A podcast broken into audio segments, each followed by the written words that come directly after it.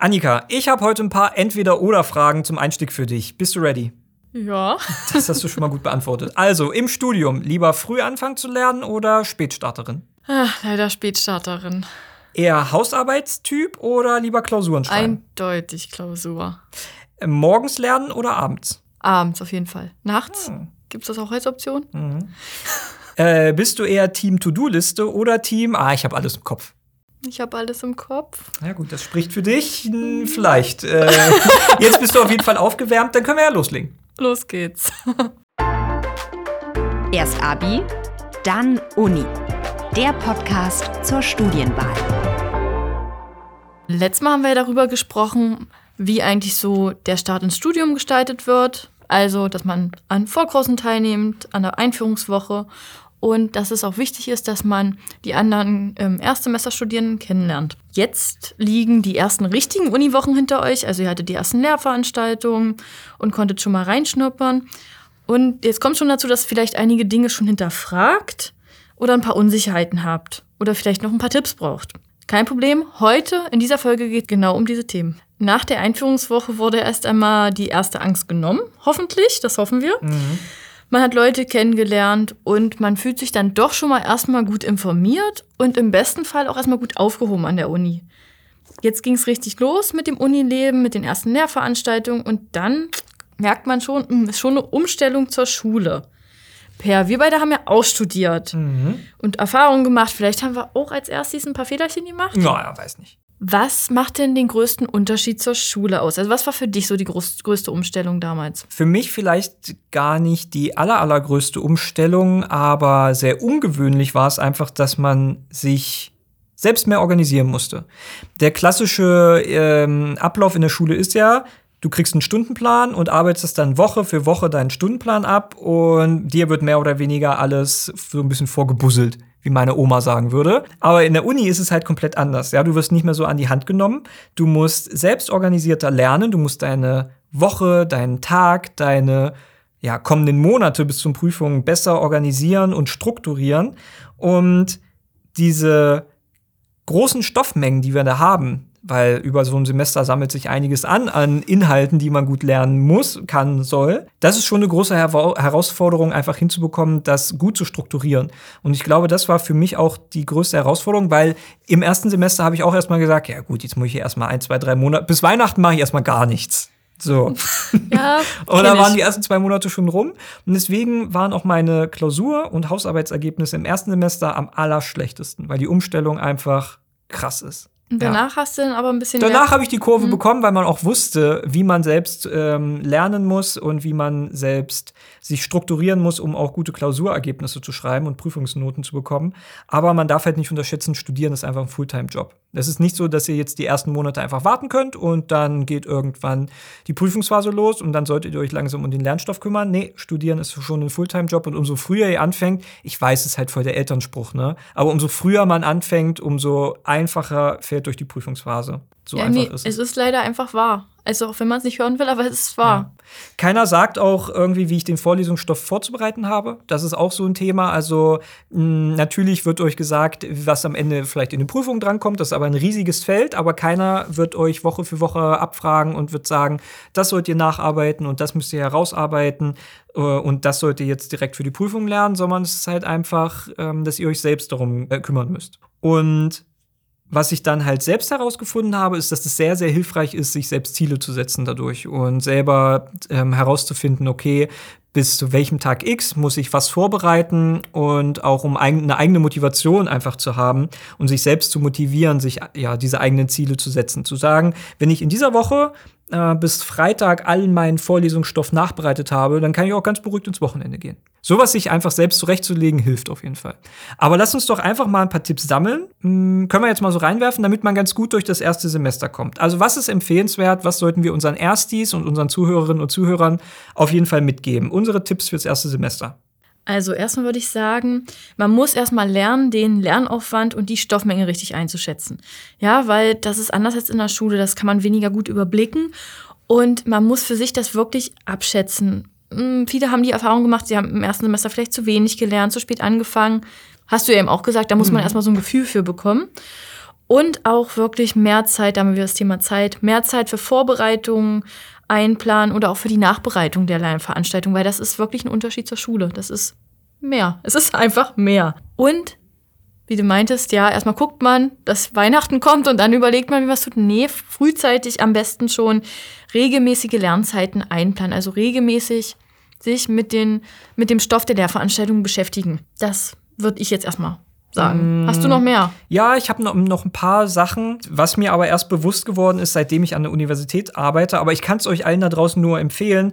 Nutzt diese Beratungseinrichtungen, die es an jeder Hochschule, jede Universität gibt. Äh, Studienberatung oder andere Einrichtungen, auch Fachstudienberater unterstützen, wie man optimal lernt. Also Annika, ihr in der Studienberatung unterstützt ja auch, wie genau. ihr euch gut vor, also wie man sich gut vorbereitet äh, und wie man gute Lernmethoden entwickeln kann. Das auf jeden Fall nutzen, weil es gibt ganz viele Menschen, die euch helfen wollen. Macht das, also nutzt die Möglichkeiten. Freundinnen und Freundinnen, ihr müsst nicht alleine suchen, das wäre auch so ein Tipp. Ähm, macht Lerngruppen, gestaltet Lerngruppen, äh, gerne mit äh, zwei, drei Freunden zusammen. So kann man auch einfach den Stoff durchsprechen. Auch das habe ich mich damals im ersten Semester überhaupt nicht getraut, aber ich kann euch echt nur sagen, es lernt sich zusammen viel einfacher. Es ist viel angenehmer, wenn man auch danach äh, vielleicht noch was unternimmt oder gemeinsam kocht oder was trinkt. Ähm, dann ist das sehr, sehr angenehm. Also Netzwerken. Sowieso ein guter Tipp an der Universität. Sucht euch Freundinnen und Freundinnen unter äh, euren Kommilitonen. Das wäre noch so ein Tipp. Und halt, ja, halt muss ich mich an die eigene Nase packen, nicht dieses Aufschiebeverhalten haben, sondern zu sagen, Prokrastination, das ja, böse Wort. früh anfangen ähm, ergibt schon Sinn. Aber ihr macht da bestimmt eure eigenen Erfahrungen, da bin ich ziemlich sicher.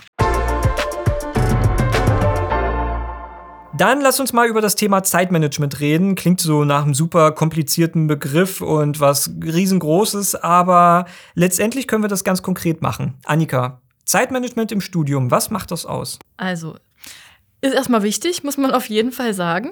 Unterschätzt man auch, hat man daran gesehen, was wir eben schon erzählt haben. Wichtig ist, dass man sich im Studium am besten von Anfang an wirklich Ziele setzt beim Zeitmanagement. Also, was ist mir wirklich wichtig? Wichtig sollte sein, ich möchte erfolgreich studieren und somit dann auch Prioritäten setzt, nämlich, dass das Studium erstmal die höchste Priorität hat.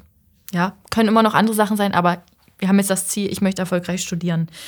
Und um dieses Ziel zu erreichen, helfen Pläne, dass man sich Pläne macht, sei es ein Terminkalender, seien es To-Do-Listen, das wären so Beispiele. Und Jetzt mal ganz konkret kommen wir erstmal zum Stundenplan. Okay, lass mich mal in die Rolle, ich, ich versetze mich mal in die Rolle rein. Ich bin Ersti und ich bin jetzt auch kein super durchstrukturierter Ersti, der es liebt, Pläne morgens bis abends zu schreiben. Aber. Kann ich verstehen, ja. Wie wären denn deine Empfehlungen, wie ich jetzt, wenn ich sage, okay, ich habe Probleme irgendwie so mit Zeitmanagement und meine Lernzeiten und Freizeit irgendwie alles unter einen Hut zu bekommen? Wie würdest du sagen, okay, so kann man gut vorgehen? Hast du da einen Tipp? Also am besten, was man in der ersten Woche schon gelernt hat, erstmal, was wird empfohlen fürs erste Fachsemester. Und dann könnte man sich im LSF, so heißt das bei uns, also man könnte sich den Stundenplan, den man hat, was man sich so gelegt hat, erstmal ausdrucken am mhm. besten. Und dann hat dann man ja die freien Zeitfenster.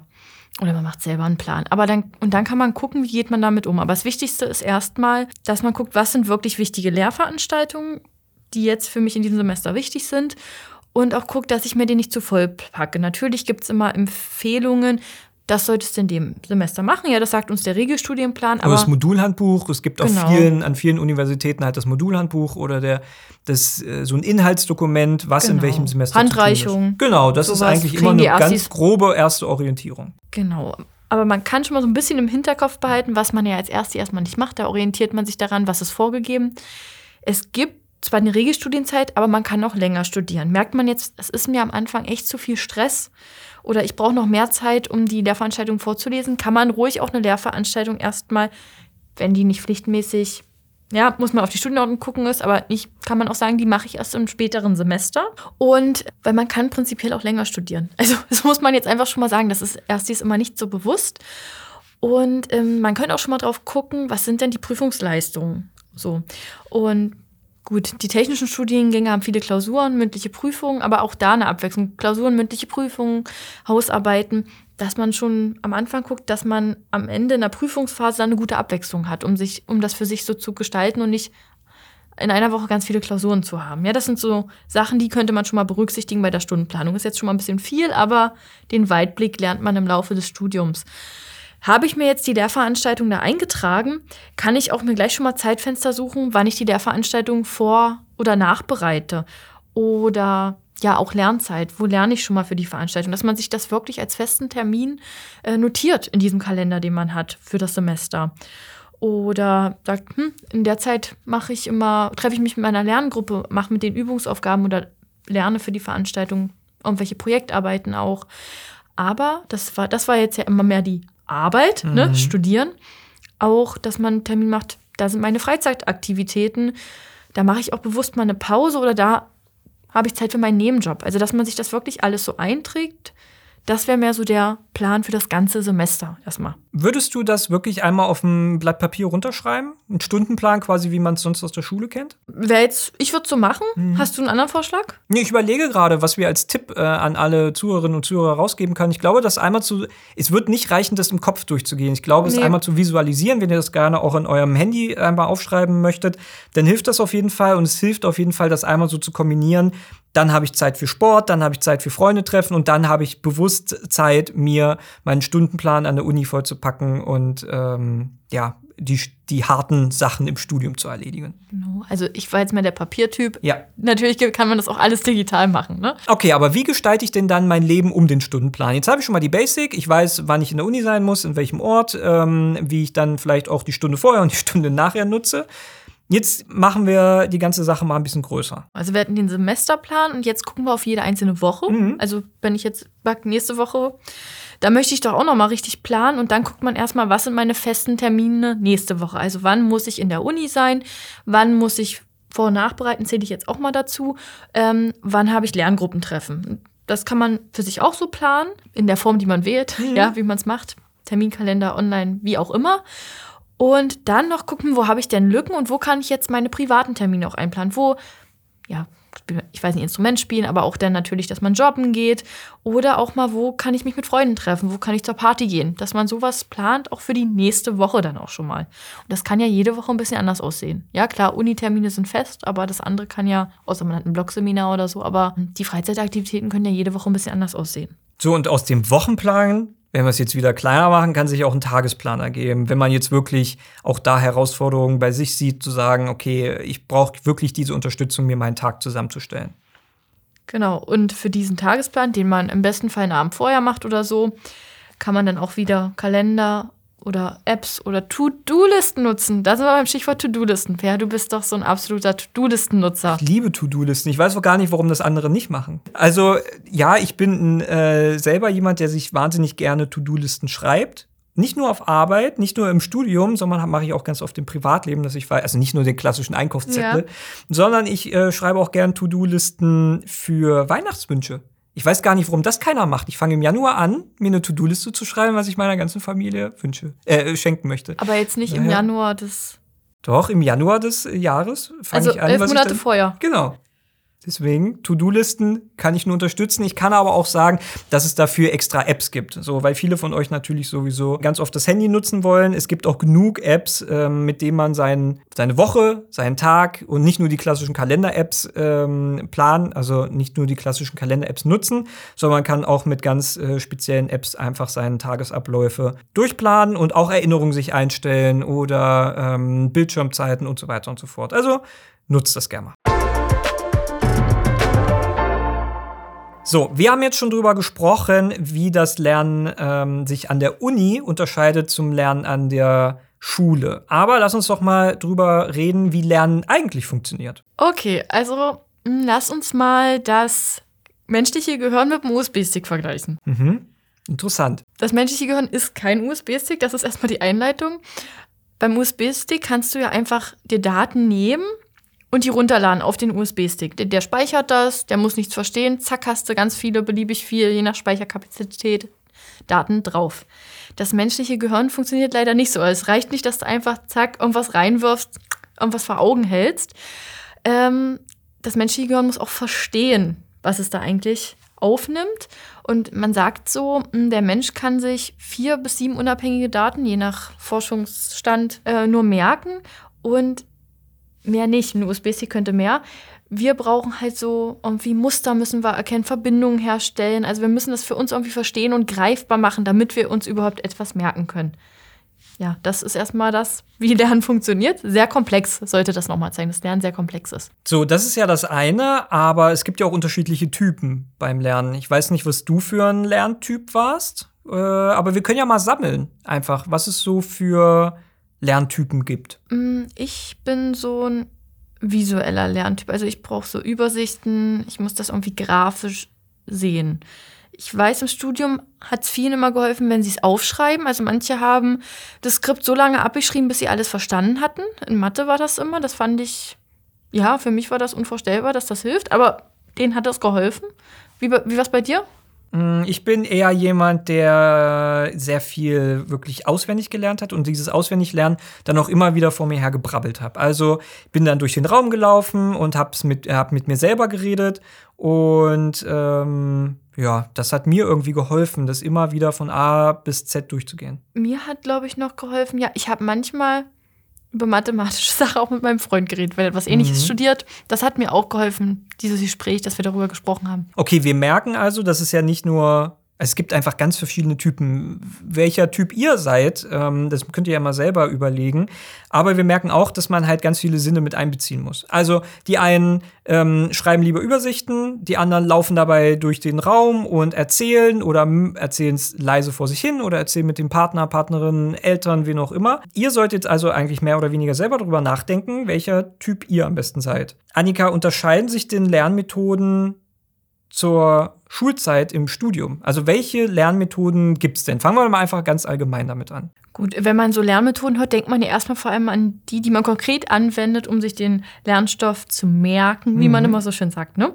Und ich glaube, da kennt man aus der Schule schon viele Dinge, so dass man viel wiederholen sollte oder dass man visualisiert, ja, dass man Mindmaps nutzt, um auch mhm. Verbindungen herzustellen. Karteikarten sind ja. immer so ein gängiges Vokabel Karteikarten.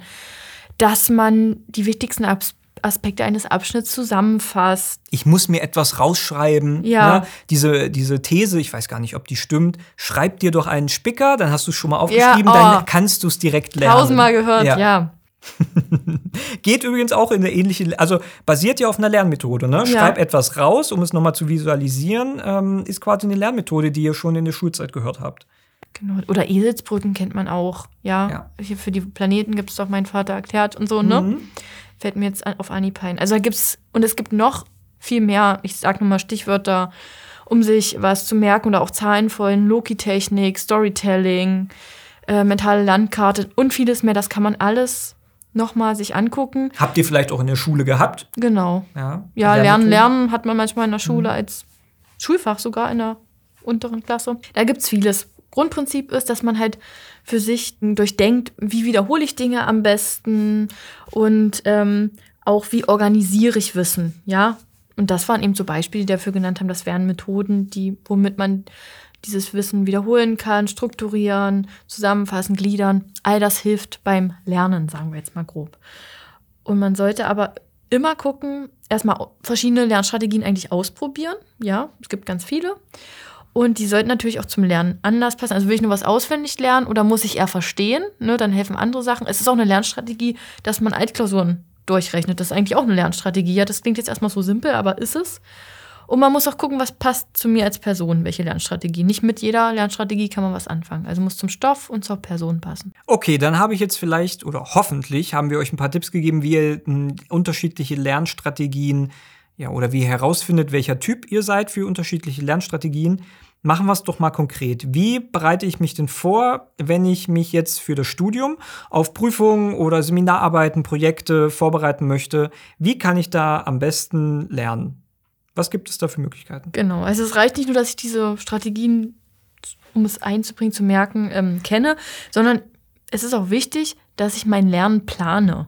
Also gucke, wie kann ich die Lernaufgabe strukturieren, sagen wir mal, in äh, Wissensgruppen einteilen, ne, den Lernstoff, also oder in Themengebiete und auch festlege, dann lerne ich das, dass man sich so einen Plan macht und auch gucken, mit welcher Lernstrategie lerne ich zu diesem Themenblock etwas. und immer so ein bisschen guckt, habe ich auch wirklich verstanden, was ich gelernt habe. Also den Lernprozess auch immer so ein bisschen, ich sag mal, überwachen. Und hat die Lernstrategie überhaupt gepasst? Nehme ich die nächste Mal wieder oder sollte ich vielleicht mal eine andere wählen? Habe ich denn jetzt auch wirklich mein Lernziel erreicht, das, was ich mir vorgenommen hatte? Ja, konkret Ziele setzen, das hatten wir ja auch schon genannt. Das wären äh, so Sachen oder dass man dann konkret wirklich einen Plan macht, dann und dann will ich diesen, äh, diesen Themenblock lernen. Und es gibt auch so ja, Forschungstheorien, dass ähm, wenn man sich eine konkrete Zeit für eine Aufgabe vornimmt, dass man das dann auch wirklich schafft, weil man nur diese Zeit zur Verfügung hat. Ja, wenn man nach hinten raus Luft hat, dann zieht man es manchmal eine Länge. Ist das etwa die konkrete Methode? Ich lerne im Bus auf dem Weg zur Schule noch die halbe, das halbe Buch auswendig? Basiert das auch darauf? Vielleicht. Weil ich habe ja nur die Zeit zur Verfügung. Genau. Ich muss es dann nachher genau. wissen, ne? Oder wird ja. abgeprüft oder so. Erzähl weiter. Ja, Intervalllernen ähm, ist so ein mhm. großes Thema, was auch wichtig ist. Oder manchmal nennt man das auch Pomodoro-Technik, falls man das mal schon mal gehört hat, dass man sich so kurze, konzentrierte Lerneinheiten setzt, sagen wir mal 25 Minuten lernen. Und dann mache ich fünf bis zehn Minuten Pause. Trink was, ess was, geh zur Toilette. Gewusst, bewusst diese Pause machen, weil Pausen echt wirklich so wichtig sind. Das ist unterschätzt. Dann tägliches Lernen, dass man immer sich so Portionen nimmt. Jeden Tag ein bisschen. Nicht auf zack, einen Tag ganz viel, sondern jeden Tag so ein bisschen lernt. Bestimmt die unbeliebteste Methode. Ja, aber hilft halt, ne? Mhm. Oder immer, wenn man ein Lernziel erreicht hat, also ein Themenblock mit einem Themenblock fertig ist, dass man sagt, hm, ich nehme jetzt mal ein Stück Papier, zerknüllt, fertig. Auch das, um das für sich so ein bisschen greifbar oder haptisch zu machen, ne, dass ich was geschafft habe. Und dann, dass man schon mal für den nächsten Tag, sagen wir mal, nächsten Morgen will ich meine Hausarbeit weiterschreiben, dass ich mir schon mal überlege, was will ich morgen konkret machen und vielleicht schon mal die ersten zwei Sätze vom nächsten Kapitel schreibe, dann ist nämlich der Anfang am nächsten Tag einfacher. Ja, das wollte ich auch schon immer mal ausprobieren. Das klingt alles, als bräuchte man ja. extrem viel Selbstdisziplin. Ja. Das klingt alles, als würde ich auch einfach so ein bisschen mehr Planung in meinem Leben reinbekommen. Man kann sich auch so Rituale beim Lernen vornehmen, sowas wie ich ziehe immer die und die Jacke an, wenn ich lerne, sodass man so in diesen Arbeitsmodus reinkommt. Oder man hat einen bestimmten Lernstift oder sagt, ähm, ich ein Arbeitsplatz mit passender Lärmumgebung. Manche mögen es auch, wenn so beruhigende Musik an ist oder manche brauchen vielleicht sogar Heavy Metal. Ich weiß es nicht, aber ja, sich so wirklich so Rituale sucht, mhm. die das Lernen so einleiten, dass man weiß, jetzt Arbeitsmodus. Okay, das klingt halt alles, als bräuchte ich extrem viel Selbstdisziplin. Und für einige da draußen ist es bestimmt auch ein bisschen anstrengender. Das war jetzt auch vielleicht eher ein bisschen trocken, okay, zugegeben für den einen oder anderen. Aber wir wollen auch noch ein paar Tipps geben. Annika, wie kann ich denn dieses Lernen, diesen unglaublich komplexen Prozess für viele, ein bisschen angenehmer gestalten? Weil ich habe natürlich Bock, eigentlich mehr Zeit in meine Freizeit zu stecken und weniger in das Lernen. Aber man muss ja Lernen jetzt nicht so äh, dämonisieren. Das muss ja gar nicht so schlimm sein. Wie kann ich es denn mir angenehmer machen? Man könnte sich so Teilziele setzen. Das heißt, wenn ich das und das, erstmal will ich das und das schaffen, dann will ich den Themenblock schaffen. Ja, das hatten wir eben schon so ein bisschen angerissen. Dann, dass man sich selbst belohnt. Das habe ich öfter auch im Studium gemacht. Habe gesagt, gut, jetzt noch zwei Stunden. Ja gut, das passt jetzt nicht zu dem, was ich vorziehe, aber sagen wir mal zwei Stunden. Und dann gehe ich nur mal eine Runde raus, weil frische Luft kann auch wirklich Wunder bewirken. Manchmal, dass man einfach so rauskommt. Also so eine kleine Form der Selbstbelohnung oder wenn ich heute das und das geschafft habe, treffe ich mich abends mit Freunden. Dann, dass man seine Lernumgebung auch so angenehm gestaltet, einen schönen Arbeitsplatz hat, wo man auch gern mal sitzt und auf ein nettes Bild guckt. Oder mit Freunden lernt. Damit macht man sich ja auch mhm. angenehmer. Weil da merkt man es manchmal gar nicht so, weil man sich ja mit denen austauscht zum Lernstoff und trotzdem sind die Freunde da. Was ich auch gern gemacht habe, mal andere Quellen einbeziehen, dass man irgendwie ein Erklärvideo bei YouTube sucht zur Thematik, was das nochmal anschaulich zusammenfasst. Oder einen netten Film, der auch zur Thematik ist, findet man auch passende Sachen oder irgendwelche guten Grafiken. Und wichtig ist auch, dass man so einen Ausgleich zwischen Lernen und Leben drumherum findet, mhm. ja. Also trotzdem auch sich ausreichend Schlaf gönnt, sich gesund ernährt, so eine Sachen. Ja, Sport also, machen. Sport macht. Ein bisschen Live-Coaching, was wir heute auch machen. Genau, so ein bisschen. ja, doch. Aber nee, verstehe ich auf jeden Fall, weil wenn das drumherum schwierig ist oder wenn man mit den Gedanken woanders ist, dann lernt es sich halt auch schwieriger. Das sollten wir auf jeden Fall noch anmerken. Gut, jetzt haben wir Zeitmanagement und Lernmethoden alles in dieser Podcast-Folge gehabt. Dann lass uns das doch mal alles mal zusammenfassen. Was nehmen wir denn heute am Ende mit? Wir hoffen, dass alle mitnehmen, dass man wirklich sein Lernen gezielt planen muss und auch übers Lernen wirklich mal nachdenkt. Was man unterbewusst vielleicht tut, aber wirklich mal bewusst Lernstrategien ausprobiert und auch seinen Lernprozess immer versucht zu verbessern. Gern möchten wir euch nochmal darauf hinweisen, auch wenn man das jetzt alles weiß, kann es ja trotzdem nochmal zu Stolpersteinen kommen oder mal, hm, ich komme nicht so richtig voran. Und da gibt es verschiedene Angebote von uns als allgemeiner Studienberatung. Also man kann uns immer gern kontaktieren. Auch im 1 zu 1 Gespräch kamen wir über Themen wie Zeitmanagement, Lernstrategien, Selbstorganisation, Selbstmotivation, Motivationsschwierigkeiten, Prüfungsangst, all sowas. Darüber können wir gern reden. Und wenn er schon kleine Anzeichen erkennt, kommt gern vorbei. Oder auch ähm, die psychosoziale Studienberatung des Studentenwerks Magdeburg hat entsprechende Angebote. Ja, also sowas, damit man sowas auch schon mal weiß. Und sowas gibt es auch an ganz vielen Hochschulstandorten. Also Studienberatungen gibt es sowieso an ganz vielen Universitäten und Hochschulen, aber auch ähm, psychosoziale Unter äh, Unterstützung findet ihr auch an fast allen Hochschulstandorten in Deutschland. Genau, und manche Fakultäten bieten sogar richtig so Module, Schlüsselkompetenzen an, wo man Zeitmanagement und Lernmethoden darüber spricht.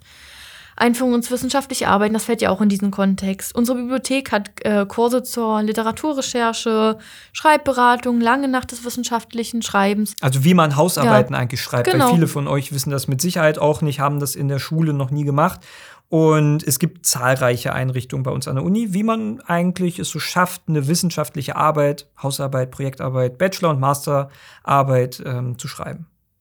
Aber man muss sie halt kennen, ne? Man Deshalb halt weisen halt wir heute drauf hin. genau, deswegen gibt es ja den Podcast. Dann blicken wir jetzt noch ganz kurz auf die nächste Folge, denn im kommenden Monat wollen wir auf Beratungseinrichtungen an Universitäten und Hochschulen blicken. Denn es gibt ganz viele Menschen, die euch an der Universität unterstützen möchten. Ihr braucht also gar nicht zweifeln, ob ihr das Studium schafft. Und wenn ja, dann gibt es auf jeden Fall Unterstützung, die euch da berät. Oder wenn ihr ins Ausland gehen möchtet. Oder wenn ihr psychosoziale Unterstützung braucht und so weiter und so weiter. Welche Möglichkeiten es da gibt und wie ihr an die einzelnen Personen kommt, darüber sprechen wir dann in der nächsten Folge im kommenden Monat. Und erstmal vielen Dank, dass ihr wieder zugehört habt. Bei Fragen, Anregungen und Wünschen könnt ihr uns wie in jedem Monat gerne eine E-Mail an podcast.ovgu.de schreiben. Und wenn ihr sonst mehr über uns und unser Studium hier in Magdeburg oder die Universität erfahren wollt, dann schaut gerne auf unseren Social Media Kanälen vorbei. Wir sind Überall, wo ihr auch seid. Auf äh, Instagram, auf Twitter, auf TikTok, auf YouTube und wer auch noch die Facebook-App hat, da sind wir auch. Und ansonsten, wenn ihr gerne mit Annika oder den Kolleginnen und Kollegen in der Studienberatung sprechen wollt, dann schreibt gerne eine E-Mail an studienberatung.ovgu.de und die Sprechzeiten findet ihr auch auf unserer Webseite. Und die ganzen Links dazu zu unserer Webseite und zur Studienberatung findet ihr auch noch in unserer Podcast-Beschreibung. Und dann freuen wir uns, wenn ihr die Podcast-Folge weiterempfehlt, gerne an Freundinnen und Freunden. Und wir hören uns dann nächsten Monat. Bis dahin, Annika. Tschüssi. Und bis dahin, alle da draußen. Ciao. Erst Abi, dann Uni. Der Podcast zur Studienwahl.